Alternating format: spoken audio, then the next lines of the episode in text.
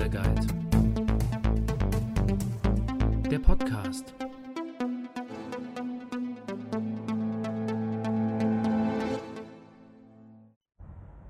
Zack, und wir sind schon bei der vierten Folge.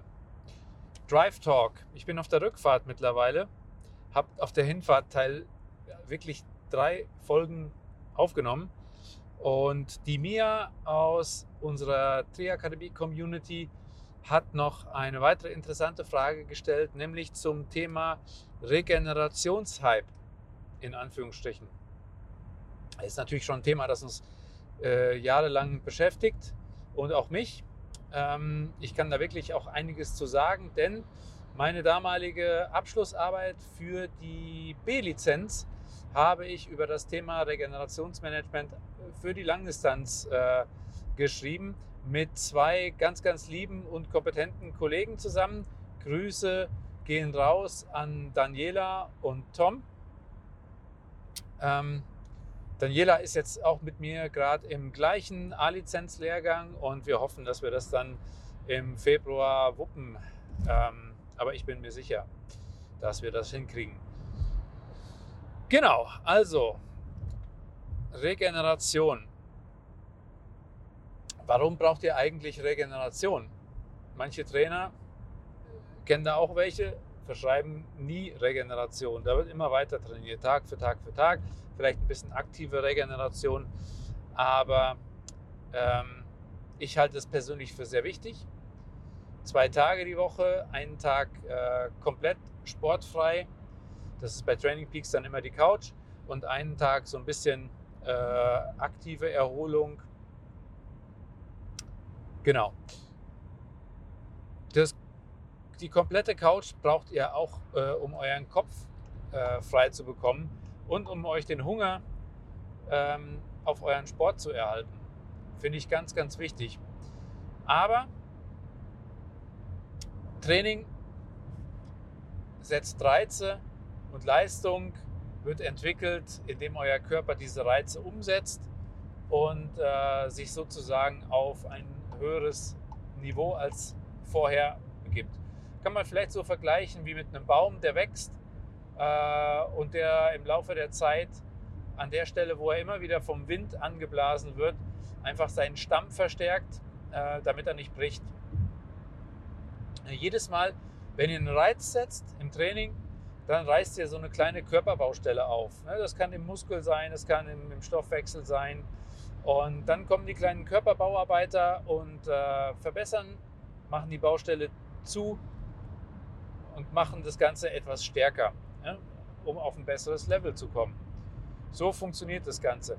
Wenn ihr immer wieder die gleichen Reize setzt, wir wollen da jetzt auch gar nicht zu tief auf das Thema Reizentwicklung und so weiter eingehen, aber wenn ihr immer die gleichen Reize setzt, jede Woche 10 Kilometer in einem sechser Schnitt lauft, dann äh, interessiert sich irgendwann keiner mehr dafür, denn dann äh, ist euer Körper stark genug und dann ist es kein neuer Reiz und dann hat dieses Training auch kaum Effekte. Deswegen versuchen wir im Training immer andere Reize zu setzen. Es sei denn wir, also sei es, dass wir länger trainieren, härter trainieren, andere Intervalle machen, ähm, koordinative Aufgaben bewältigen.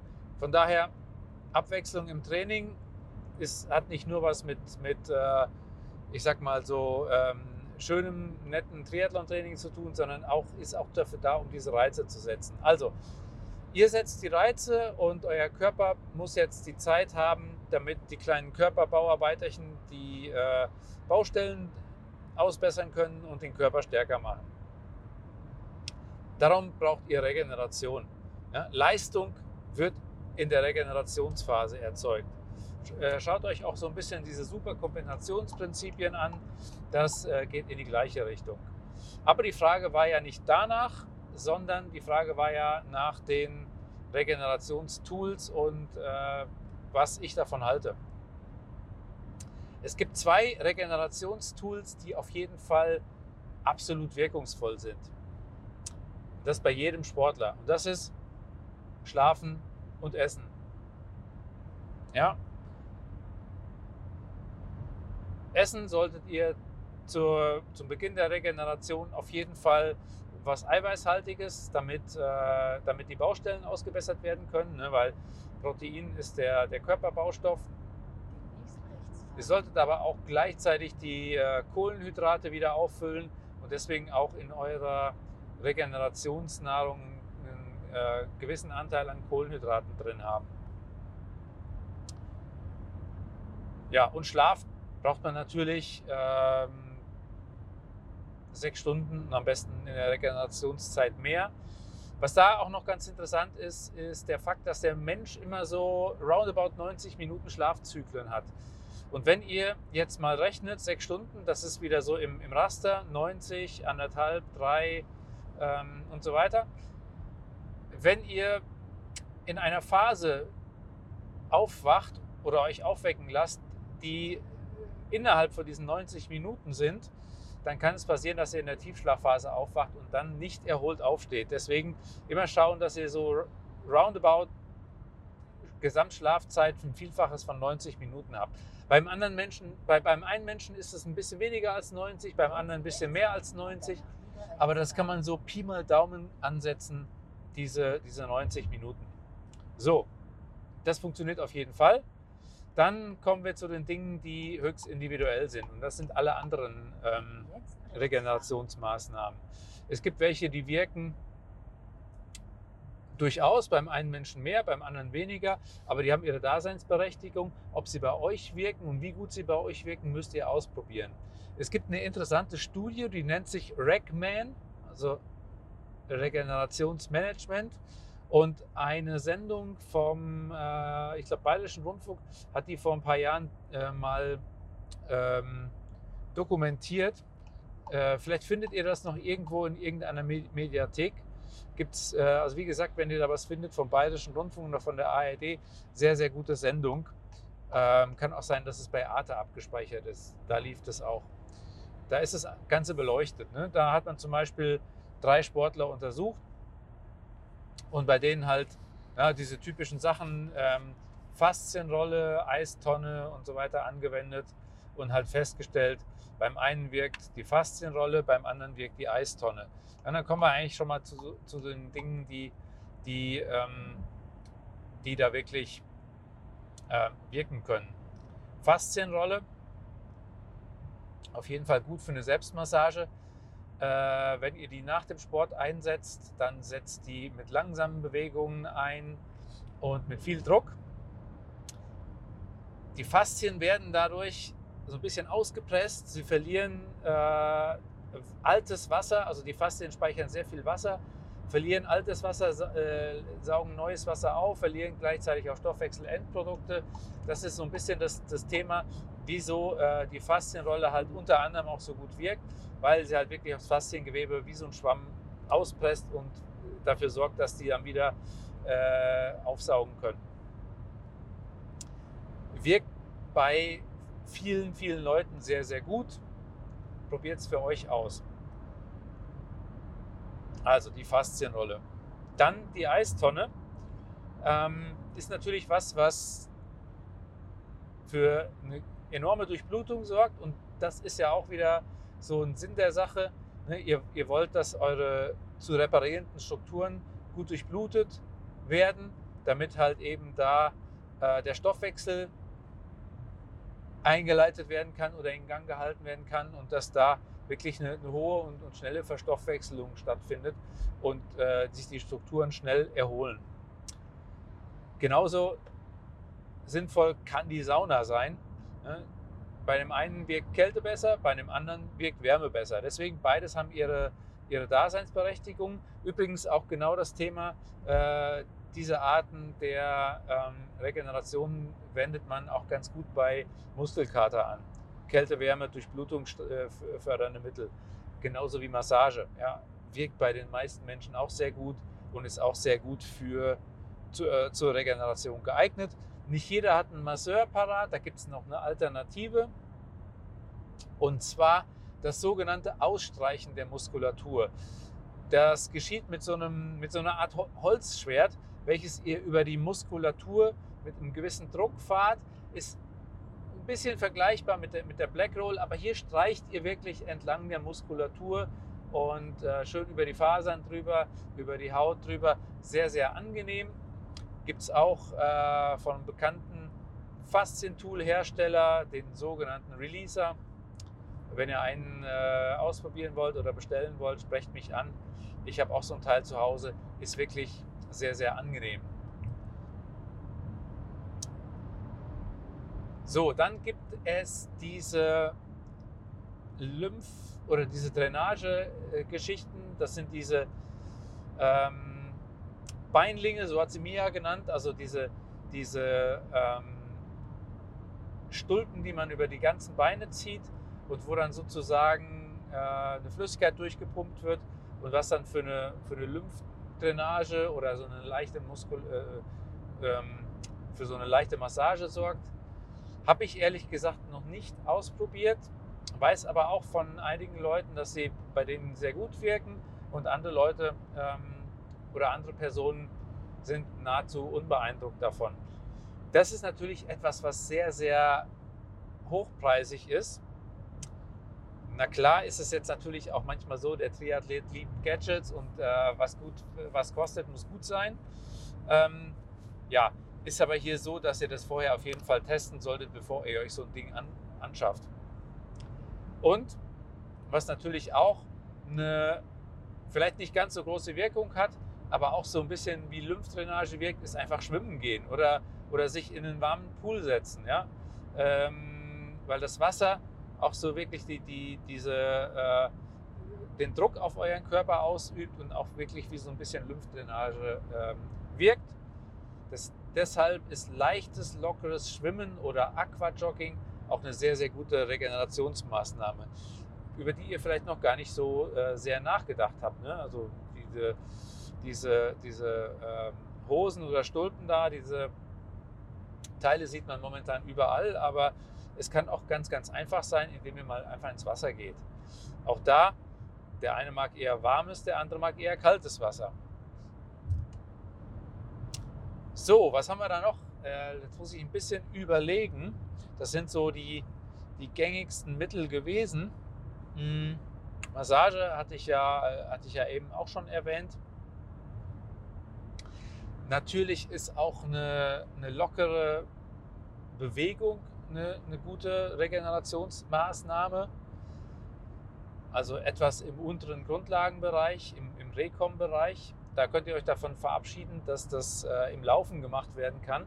Regenerative Läufe gibt es in der Regel nicht. Ähm, vielleicht Kipchoge, der kann sowas, ja, der kann so langsam auch technisch sauber laufen, dass es für ihn regenerativ ist. Aber für den normalen äh, Athleten, Age Grouper, vergesst es, Radfahren oder Schwimmen. Das machen wir zur Regeneration. Ja, Stretching gehört natürlich auch noch dazu.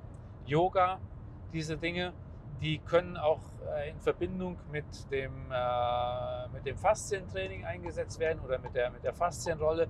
Das heißt, ihr, ihr dehnt erst und rollt euch dann aus oder ihr rollt euch erst auf und aus und dehnt euch.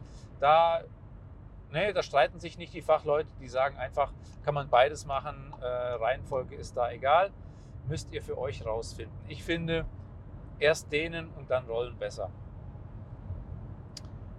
Dann hätten wir natürlich aber noch Maßnahmen, die die Regeneration einleiten können und die eventuell schon beim Sport dafür sorgen, dass ihr eine bessere Regeneration habt. Als da wäre zum Beispiel Kompressionsbekleidung. Die, jetzt vergesse ich es, jetzt muss ich nochmal nach, nach, nach äh, muss ich die Kleidung nochmal einschieben, die auch regenerative Wirkung hat, weil äh, Kompression auch regenerativ wirkt. Das heißt also Kompressionsbekleidung kann euch auch während der Regeneration helfen, aber auch schon während dem Sport. Man hat versucht zu untersuchen, so Kompressionsstrümpfe, was können die bringen? Bringen die Leistungssteigerung?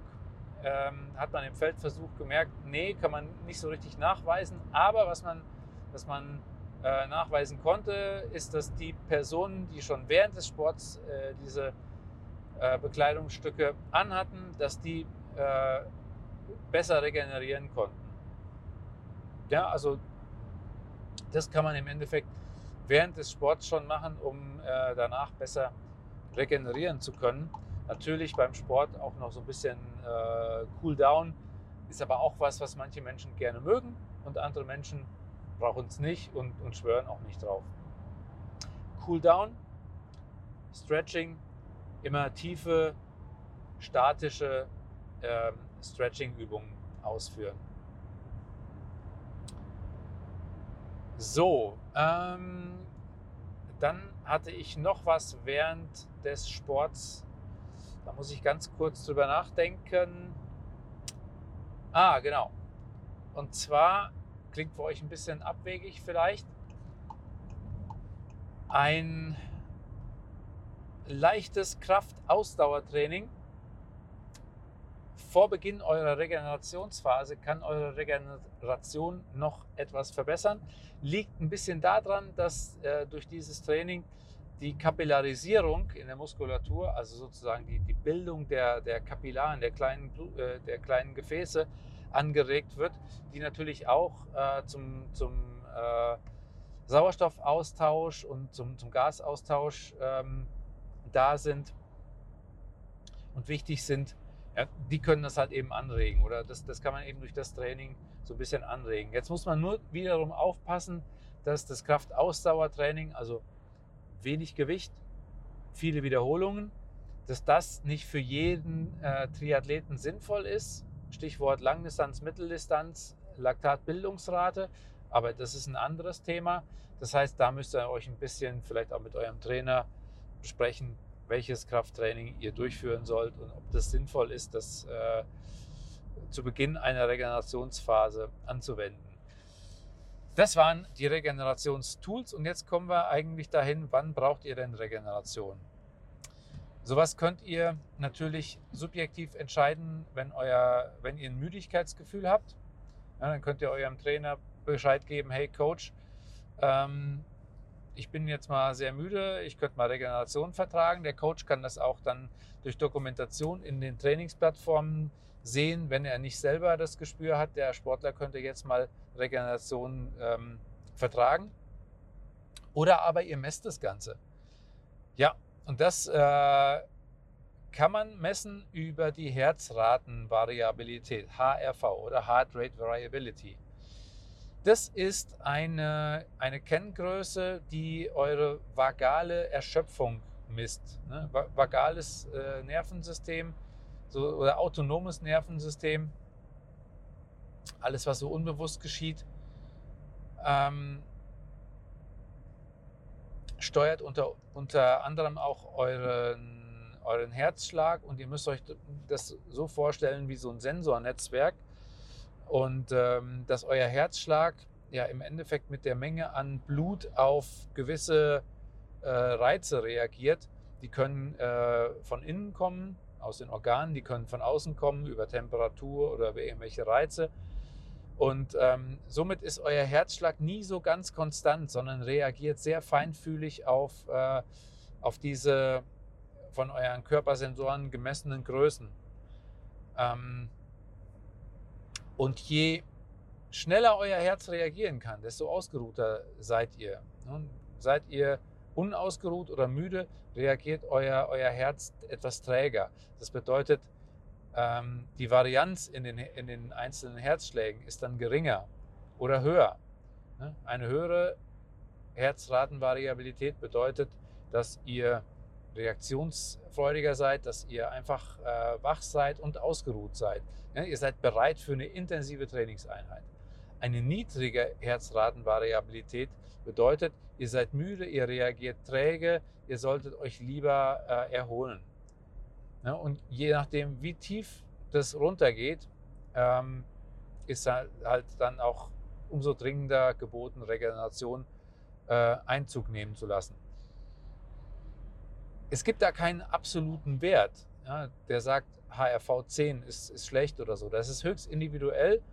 Und wenn ihr euch mit dem Thema beschäftigt oder ihr habt einen Trainer, der das Ganze ähm, anbietet oder der sich damit beschäftigt hat, dann ist es wunderbar, weil der dann eure Werte begutachten kann. Die HRV messt ihr täglich, immer in der gleichen Situation, ähm, auf die gleiche Art und Weise. Beispielsweise kurz nach dem Aufstehen im Sitzen oder ja, kurz nach der Morgentoilette im Liegen. Aber wichtig ist nicht, in welcher dieser Situationen wichtig ist, dass sie immer gleich sein sollte. Das Thema HRV ähm, kann man nochmal ganz äh, losgelöst hiervon betrachten, sollte man auch, ist aber die beste Möglichkeit, euren Regenerationsbedarf festzustellen und zu messen. Ein weiteres ähm, Messmittel ist ähm, eine Handstoffmessung. Das geschieht über so ein kleines Messgerät, ist aber eher so eine Sache, die ähm, auch wieder, wieder Geld kostet, umständlich ist und oft bei Pros im, äh, im Trainingslager gemacht wird und so weiter. Aber äh, wie gesagt, arbeitet ihr mit der HRV. Wichtig ist auch, dass ihr bei der HRV wisst, was ihr messen äh, sollt. Es gibt da mehrere Werte. Ich empfehle immer den RMSSD zu, zu messen. Das ist so ein, so ein gleitender Mittelwert über, über, die, ähm, ja, über die verschiedenen einzelnen Herzschläge. Machen wir mal vielleicht ein gesondertes Thema drüber. Wichtig nur für euch zu, zu wissen, damit kann man das Ganze messen und dann kann man Regeneration anwenden. Probiert die Sachen aus, die ich euch jetzt genannt habe. Die Liste äh, ist nicht vollständig. Vielleicht gibt es da noch, noch weitere Tools oder irgendwelche Mittelchen, die man einnehmen kann. Das war jetzt so das, was ich auch im Rahmen von, von meiner Arbeit damals beleuchtet habe und ähm, was auch von der Rackman-Studie beleuchtet wurde. Und da kam halt wirklich raus, ähm, dass die Sachen höchst individuell wirksam sind und ähm, man das für sich herausfinden muss, außer Schlafen und äh, Essen, das geht immer. Ja, das ist vielleicht ein ganz gutes äh, Schlusswort zu dem ganzen Thema. Wir wollen es nicht ausdehnen, sondern vielleicht die einzelnen Themen nochmal einzeln beleuchten. Wichtig ist nur, dass ihr ähm, regeneriert, und euch den Kopf auch dadurch mal, mal freischafft und äh, während der Regeneration keine Panik schiebt, ich muss trainieren, sondern ihr wisst jetzt, aha, jetzt sind meine Bauarbeiterchen am Werk, jetzt werde ich stärker, jetzt steigert sich meine Leistung. In diesem Sinne, bleibt dran und ähm, bis zum nächsten Mal, euer Coach.